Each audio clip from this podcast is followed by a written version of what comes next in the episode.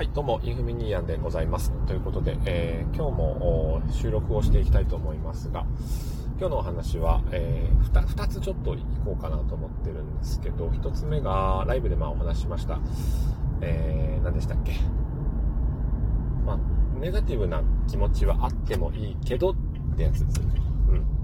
あのー、心の声と話をするようになると、すげえネガティブだなって人間の内心ってすげえネガティブだなってことに気づいてくるんですけど、僕はでもそれは一旦良しとするのがいいんじゃないかなって思うんですよね。うん。心の中をポジティブに変えていこうっていうのはもちろん、えー、素晴らしいんですけど、えー、それよりも、あの、たくさんの人が救われる考え方としては、救われる可能性のある、うん。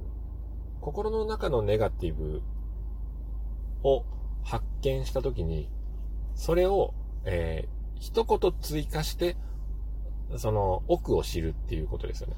うん。なんか言うなれば、あの、心の声というのは、銀行の窓口のお姉さんなんですよね。うん。例えば、朝起きて心の中で、わあ、今日も仕事だって思ったら、窓口業務のお姉さんが、今日も仕事だって言ってると思ってくださいと。で、で、お客さんとして私たちはこう、その心の声を聞くわけですけど、お姉さんが、ああ、今日も仕事だって。じゃあ、僕ら聞けばいいんです、お姉さんに。え、なんでそう思うんですか？って。そしたら、少々お待ちくださいって言って、お姉さんが奥の方入ってって、えー、心の部長、本音、本音部長の方に聞きに行くんですよね。え、なんで今日の仕事だって部長、私思ったんですか？って。それはお前あのー、やることがたくさんあるからだろうって。うん。疲れてんだろうとかっていろいろ理由を教えてくれるんですよね。だから、多くの人はですね、あの、ネガティブな気持ちが自分をネガティブにするって、えー、思いがちなんですよ。そこじゃないんですよね。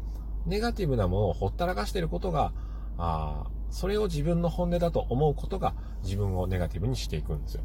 うん。なので、ネガティブな気持ちがあることは普通当たり前で、ネガティブなものがなぜそネガティブなのかっていう奥の思いに気づくと、大体あの、前向きなんじゃねえと思うんですけどね。うん、自分にとっては。前向きな方向。だから、あの、今日心の中に何かネガティブな思いが湧き上がってきたら、それにまず気づくと。私今めんどくさと思った。って心の中で言うんですよ。で、心の中で聞くんですよ。なんでそう思うの？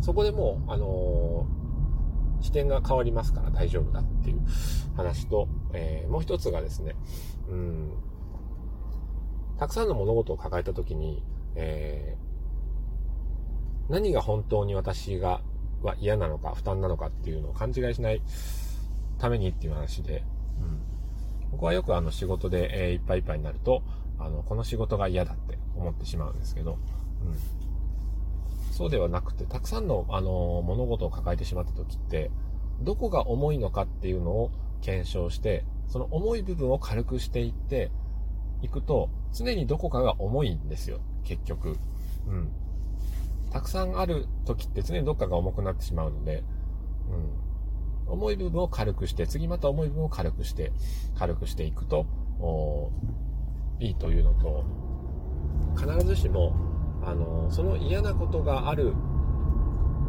ななんだろうな、部分的にその仕事のあれが嫌だっていうことが、えー、私この仕事が嫌だっていうこととはまた別だっていうことなんですよね。うん。まあ、しんどいこともたくさんあるでしょうと。うん。でもそれは一個一個やっていくしかないわけですよ。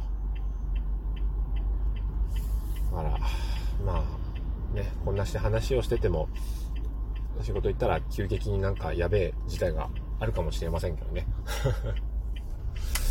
ということで、えー、今日も良い一日をお過ごしくださいませ。ませ。ませ。